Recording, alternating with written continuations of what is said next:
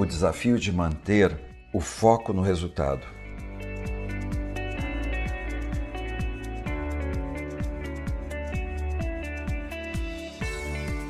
Sempre que a gente falar de foco e de resultado, é muito importante a gente perceber que ao longo da nossa vida Parece uma coisa ultra óbvia que a gente fale que resultado é uma das coisas mais importantes e mais lindas que a gente pode estar pensando, né? Muitas vezes, quando você pensar em um resultado, é como se você tivesse diante de você agora um caminho de brasas. Aí você fala, ok, então o que é caminhar sobre brasas? Metaforicamente é o final do caminho é exatamente o resultado que você deseja. Né? Não parece tão simples. Você tem diante de você um caminho de 4 metros de brasa, e aí você vai perceber que do outro lado tem exatamente o resultado que você deseja. Eu vejo pessoas dizendo assim: Ah, eu quero ser feliz. Ok. E muitas vezes ela se perde nesse caminho. Tem pessoas que falam assim: Eu quero viver um grande amor. E acho que vocês conhecem pessoas que já começaram a se queimar antes mesmo de dar o primeiro passo. É o momento que as interferências começam a chegar, o momento que os sabotadores começam a chegar, o momento em que tudo aquilo que não é importante começa a chegar. E é como se tudo fosse ganhando um status de prioridade a ser vivida, algo que precisa ganhar cada vez mais consistência. Muitas vezes você vai ver que tem pessoas que sabem onde elas querem chegar, o que elas desejam estar vivendo, a realidade que elas querem concretizar. Mas é como se por um momento a pessoa estivesse colocando muito mais atenção na interferência e em tudo aquilo que não é importante e vai deixando de alimentar aquilo que realmente faria diferença na vida dela. Eu tenho acompanhado ao longo de todos esses anos as pessoas e uma das coisas que, que eu ouço muito, né? Eu queria muito. E é incrível que a gente já começa a ouvir como se já a pessoa já estivesse falando de uma coisa que está no passado. Eu queria muito. Aí às vezes eu brinco com ela falo assim, mas não quer? Aí ela fala assim, não, não, eu quero. Mas observe que aqui dentro ela já está colocando o resultado lá no passado. É como se nesse momento ficasse já uma coisa que já ficou distante distante daquilo que realmente vai se tornar a realidade, a vida dela. Interferências, sabotadores vão se tornando a parte mais intensa e mais densa da vida. É como se o resultado ele já ficasse num segundo plano e o que ganhasse status de prioridade é a intensidade em tudo aquilo que ela não quer. Por isso que muitas vezes foco é o resultado de onde você coloca a tua atenção. Então é como se eu tivesse colocando o meu foco. O resultado é fruto de onde você coloca atenção na sua vida, naquilo que você deseja ou naquilo que você não quer. No resultado, na realidade que você quer construir ou naquilo que você não deseja mais viver. Eu quero o quê? Esse é o ponto importante. Eu quero Agora, a palavra concentração, com o centro na ação, qual?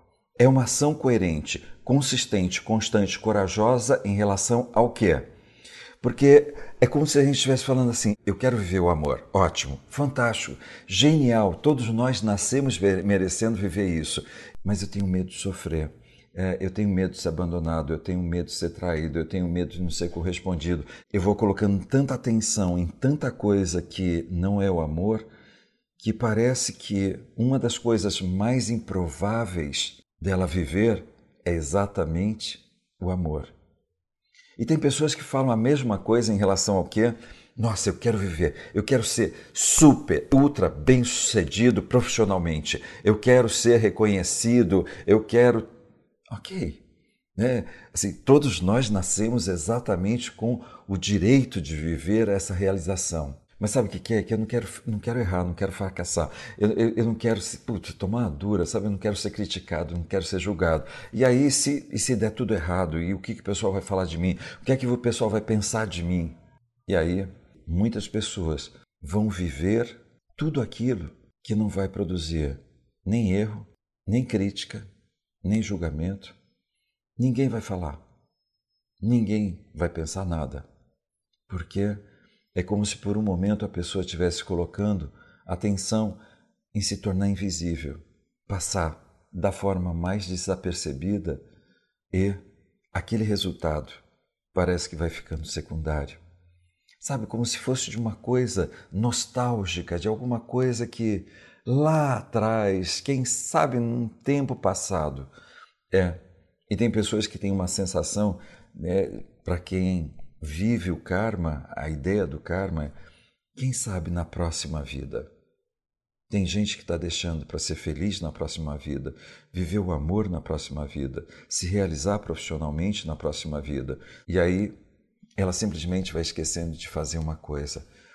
Concentro em qual ação? Parece que a trajetória profissional é uma coisa que você fala assim: ok, então eu tenho talento, eu coloco esse talento em prática e eu tenho resultado. É incrível que tem profissionais que fazem o primeiro furo, não definem o resultado um resultado corajoso, ousado, do tamanho do seu sonho. E aí, quando você vai vendo, não acontece.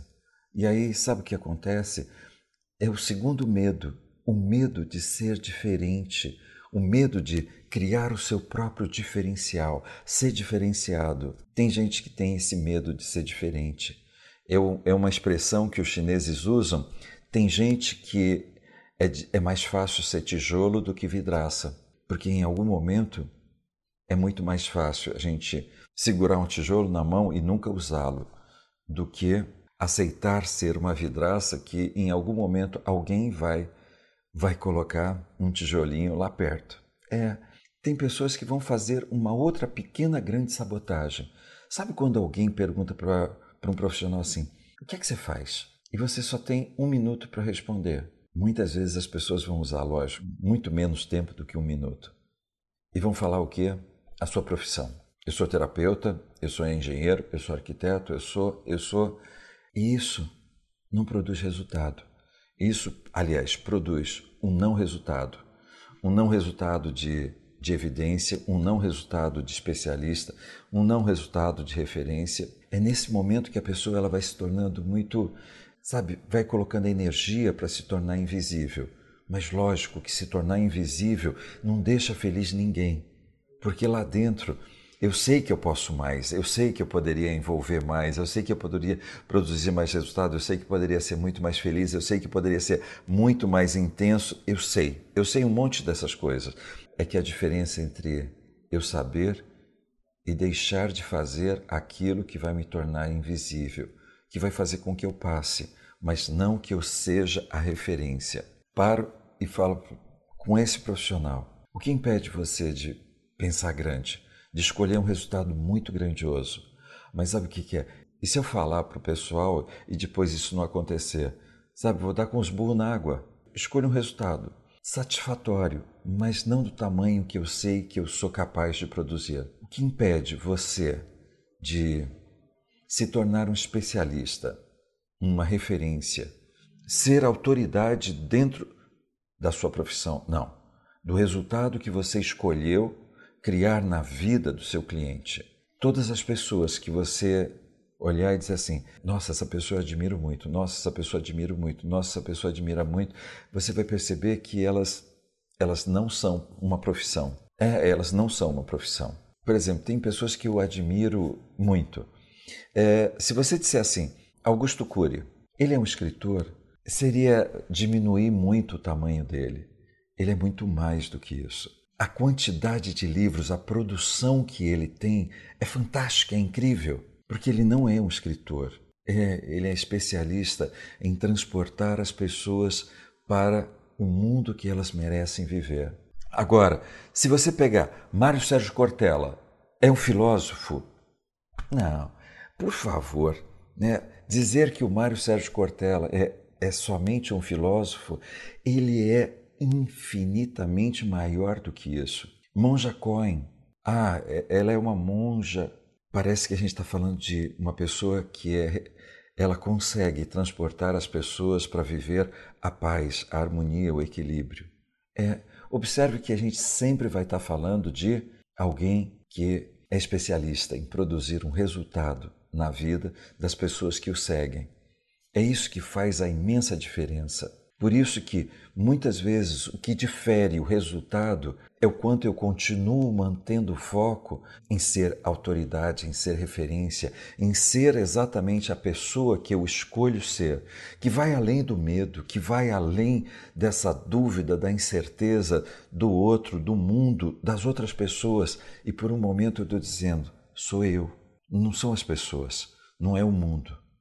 Nesse momento é o quanto eu escolho me tornar referência de um resultado na sua vida. É isso que vai fazer toda a diferença quando cada um de nós estiver falando isso com uma convicção, uma confiança inabalável em si mesmo, na sua competência, na sua capacidade. Às vezes eu passo uma vida estudando, me especializando, e você vai perceber que tem pessoas que vão depois do segundo doutorado, segundo pós-doc, ela vira e diz assim: Eu ainda não estou pronta. Isso, enquanto eu estou estudando, sabe, é muito controlado, é muito simples, é muito fácil. Agora, pegar tudo aquilo que eu estudei, conheci, para produzir um resultado na vida das pessoas, para ser especialista em produzir resultados na vida da pessoa, realidades, conduzir pessoas a viverem as realidades que elas desejam esse é o nosso pequeno grande desafio. Qual é o resultado que você quer construir? Nossa, eu quero ser um palestrante, eu quero ser um... é, é, é incrível porque quando termina eventos, termina e vem muitas pessoas assim, Edu, eu quero ser um palestrante como você. Me dá uma vontade de falar a mesma coisa que meu pai falava, sabe, para os clientes dele. Quando os clientes dele chegavam e falavam assim: quando você crescer, seja igual ao seu pai. Meu pai passava e vinha na sequência e dizia assim: quando você crescer, seja igual a você. Me dá vontade de dizer exatamente isso. Quando você subir naquele palco, o que vai fazer a diferença não é o quanto você se parece comigo, mas é o quanto você se apropriou de você mesmo. Não é o quanto você é parecido com ou quanto você copiou, modelou. Não, é o quanto você se apropriou de você, daquilo que você é capaz de fazer, daquilo que você é capaz de transformar em realidade. Isso sim, é ter essa percepção de que aquilo que nós vamos fazer com a nossa vida não é o que a gente vai aprender com as outras pessoas somente. Vai ser uma referência, mas é o momento em que você estiver acreditando em você, o momento em que você tiver uma confiança inabalável em você você estivesse dando tanto valor, não pelo quanto você consegue agradar, não pelo quanto você consegue corresponder expectativas, não pelo quanto você consegue ganhar atenção. Não. É exatamente pela capacidade que nós temos de produzir um resultado na vida das pessoas. É isso que eu chamo de posicionamento diferencial, diferenciação, ser único na vida. É quando por um momento você é capaz de fazer qualquer coisa, não porque você é igual. Né? Então, assim, no momento em que eu começo a perder a conexão com qual é a realidade que eu sou capaz de produzir, parece que vou me distanciando, vou achando que isso vai ficando muito distante né? de, de ver essas coisas acontecendo. Né? Em dezembro nós estávamos falando do que? O Covid lá na China. E parecia que era lá na China. Começou a chegar lá na Europa. E parece que enquanto estava distante, era uma realidade que, ok, está acontecendo lá fora. Não está acontecendo. Está acontecendo. E até agora, você vai perceber que tem pessoas que ainda estão. É como se estivesse vivendo uma negação. Está acontecendo. Está aqui fora. Né? Precisamos cuidar da vida. E a gente continua percebendo que parece que esse movimento ele ainda está sendo distanciado. Então, quando eu falo a diversidade, ela precisa ser acolhida, é porque não é porque eu sou descendente de, de japonês, eu sou amarelo, ou é porque tem alguém que é negro, que é branco, que é, é, é índio. Não, não é por isso. Você não é igual a ninguém. Você é único. E por isso que você é diferente. Por mais que a gente possa ter a mesma cor de pele ou não, nós não somos iguais. E é exatamente a importância de nós compreendermos isso, que em tudo dentro da nossa vida é tão importante que nós possamos acolher esse sentimento de que eu sou único e eu não sou igual a ninguém. É isso. É exatamente o lindo, é porque nós somos diferentes. Isso, a minha história não é igual à sua história. E isso não significa que a minha história seja melhor ou pior do que a sua. Significa que nós temos duas histórias que nós podemos unir e criar alguma coisa muito maior. Acolha, mas de uma forma extremamente bonita, linda, sabe assim, com orgulho de que você é único. E é por isso que quando eu falo isso para um profissional, qual é o seu diferencial? o que torna você único em tudo aquilo que você faz. Quantos profissionais a gente conhece que está resistindo, sabe, fazer de uma forma única, de uma forma intensa, de uma forma encantadora, vibrante. Tem pessoas que têm a sensação de como se elas estivessem vindo só para passar por a vida, mas não vivê-la, não vivê-la da forma intensa. Como é desafiador manter o foco no resultado que a gente quer. Vamos para as perguntas, gente?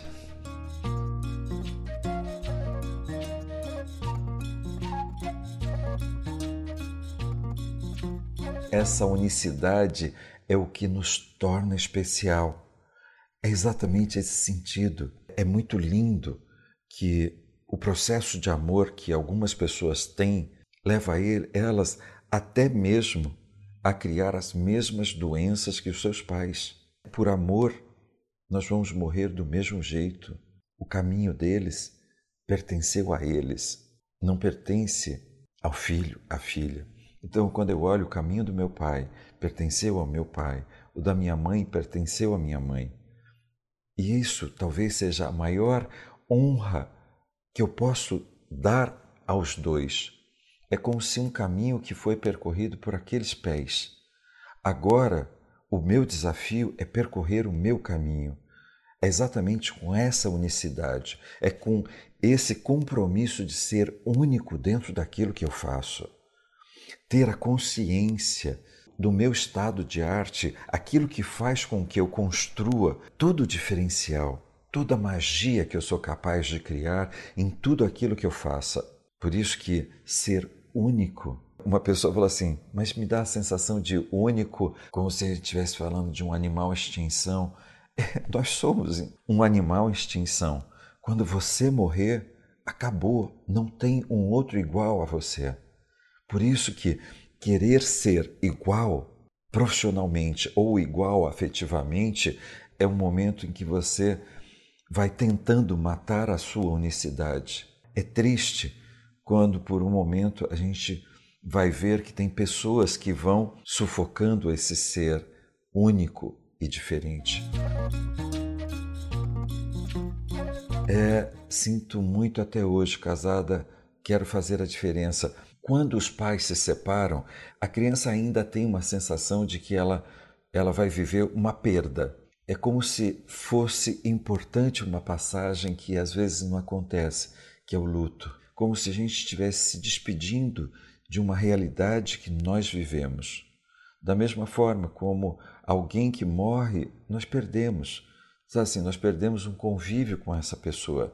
É viver cada momento com a intensidade do momento em que foi que foi experimentado e vivido.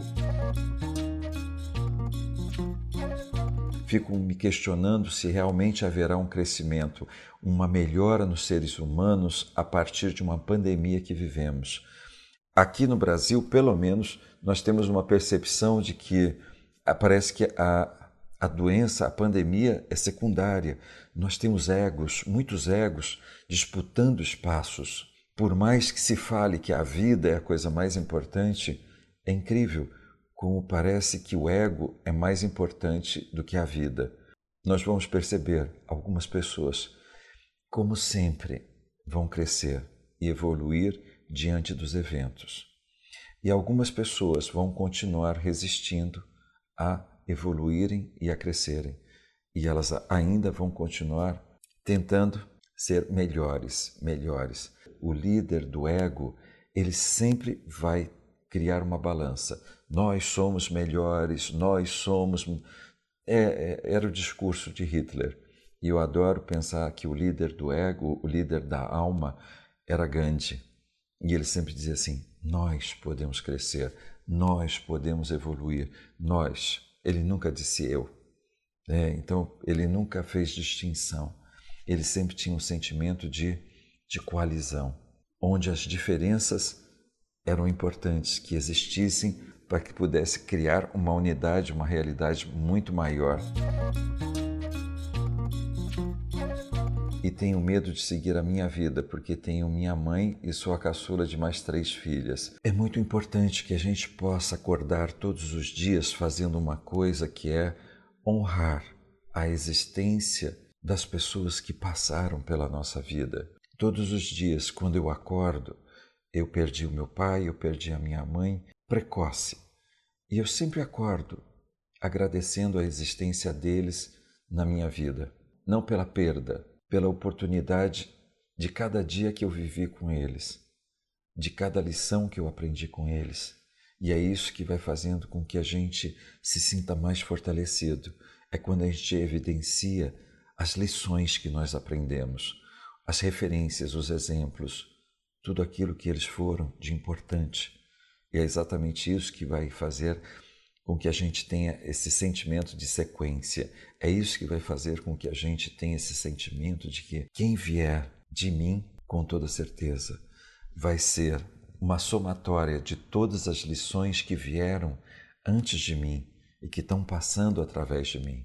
Experimente esse ritual de acordar como se você estivesse olhando para eles, onde quer que eles estejam, e agradecendo por ele ter sido luz na sua vida. Alguns conseguem evoluir, enquanto alguns conseguem continuam resistindo, e que triste desperdiçar a oportunidade. Tem algumas vidas que precisam vir várias vezes, várias, várias, várias, e sofrer, e sofrer, e sofrer quando uma pessoa fala assim, é, nós vamos passar várias encarnações para um dia nós nos iluminarmos. E eu costumo dizer assim: eu adoraria acreditar que nessa vida nós podemos abrir mão de todo o sofrimento que nós vamos passar por tantas vidas, para que a gente possa mergulhar né, efetivamente em tudo aquilo que nós viemos para viver desde sempre, para que a gente possa se iluminar nessa vida. E aí Talvez esse seja o pequeno grande desafio. Sempre tive um grande sonho de fazer medicina e sempre fui podada com palavras que eu não sou capaz, isso é para rico, vou correr atrás do meu sonho porque eu sou capaz, sou única.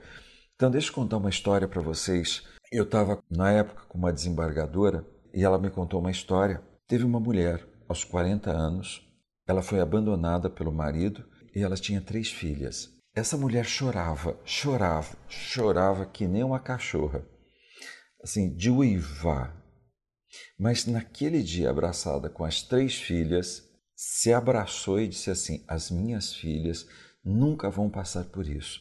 Você imagina o que é uma mulher que só estudou o primário na época, o primário que seria o fundamental 1.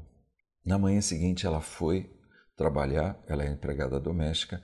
Aí ela falou assim para a patroa: Eu preciso ganhar mais e preciso sair uma hora mais cedo, porque eu vou voltar a estudar, eu vou fazer o supletivo.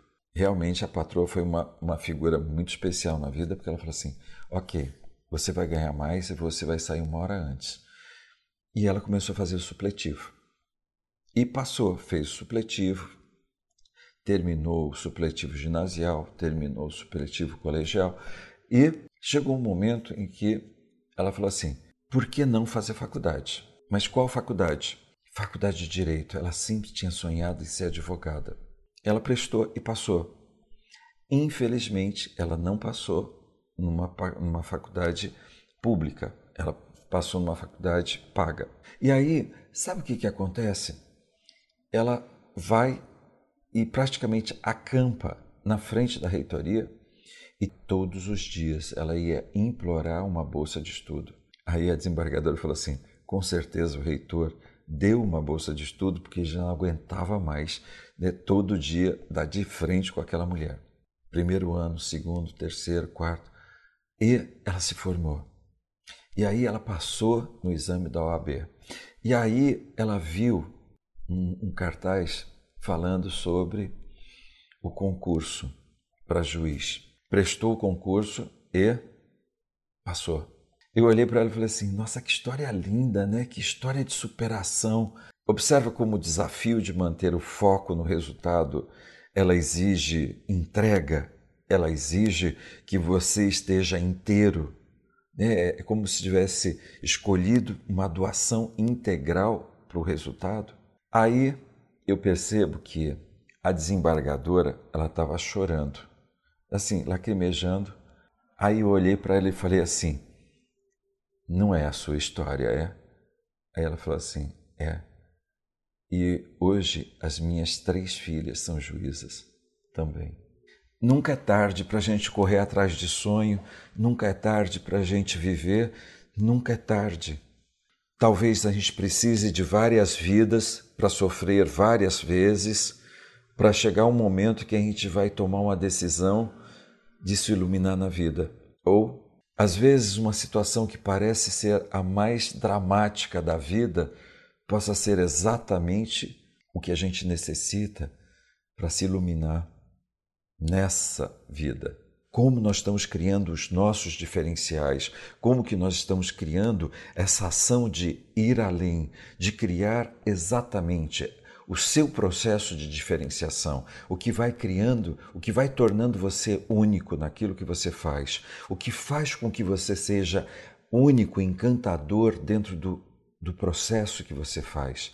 Esse ato de consciência é o que vai fazendo toda a diferença na nossa vida.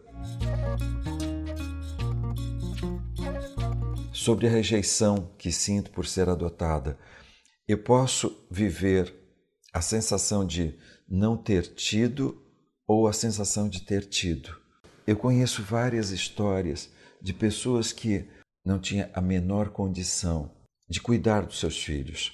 Por exemplo, uma dessas histórias mais famosas é a do Steve Jobs.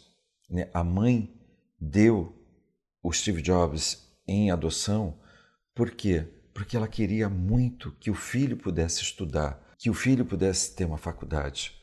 Às vezes a gente olha que naquele primeiro momento isso pode ter sido um ato de amor, um ato onde, quando a pessoa não se sente em condições de oferecer um, um mínimo, o ponto é que às vezes a gente vai ficando tão, tão preso dentro desse sentimento que parece que a gente sempre vai reproduzir isso.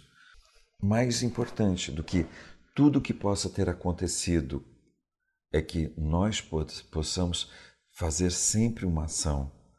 Tem uma, uma coisa que é, é quando a gente pede perdão por ter produzido uma dor e depois a gente faz um firme propósito de nunca mais voltar a repetir esse ato. Tem momentos na nossa vida que é importante que a gente possa olhar e perceber: eu vou perdoar. Eu perdoo pessoa 1, pessoa 2, pessoa 3, pessoa 4, pessoa 5, pessoa 6, por algo que eles pensaram, ou algo que eles falaram, ou algo que eles fizeram. Ok, eu perdoo eles. Mas também tem o momento em que nós precisamos parar na frente do espelho e pedir perdão pelo pensamento que me machucou, pelas palavras que muitas vezes eu usei contra mim mesmo, pelas atitudes que eu tive contra mim. Às vezes nós somos cruéis conosco mesmo. Pede perdão para você mesmo. E, quando você tiver terminado de pedir perdão para você mesmo, cria um firme propósito de não voltar a repetir mais essa ação de você com você mesmo. É sermos os arquitetos, isso, da nossa própria vida a fase do luto, elas não podem ser omitidas.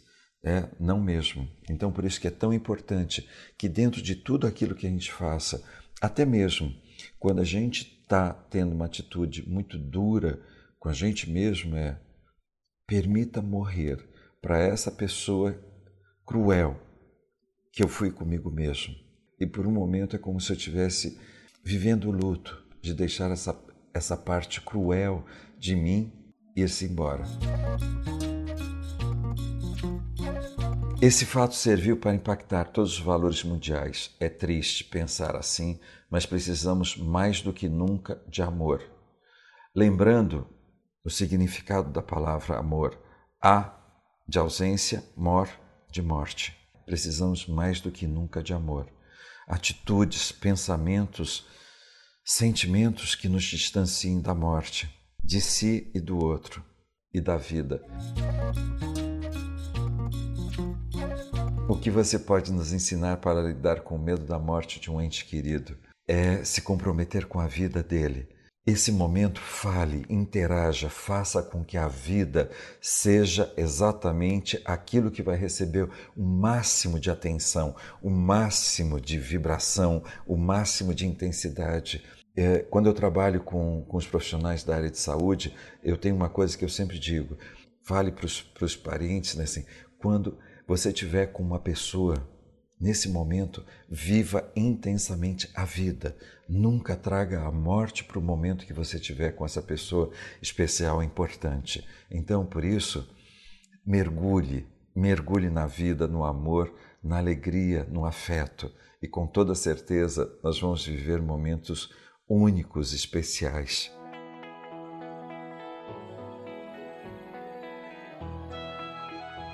Nós temos a campanha Alimente o Amor. Se você doar uma cesta de alimento, nós vamos presentear você com um curso de poder pessoal focado em realizar objetivos. Participe desse programa. Tem sido tão lindo e tão especial sentir o quanto as famílias que recebem esse ato generoso é lindo. Eu, infelizmente, por uma questão de não poder sair, para ir fazer a distribuição pessoalmente, mas eu tenho visto os filmes e, e, as fotos e cada família que recebe eu fico extremamente emocionado. Então, por isso que eu continuo com essa campanha alimenteoamor.com.br. Participe. E se você já participou, compartilhe, envolva mais gente para participar dessa campanha. Ela está sendo muito especial.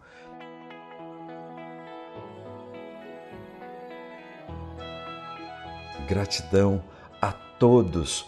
Uma noite maravilhosa, repleta de muito amor, de muita felicidade e de tudo aquilo que faça você se sentir pleno e, e muito amado. E se sinta envolvido. Um abraço. Beijos!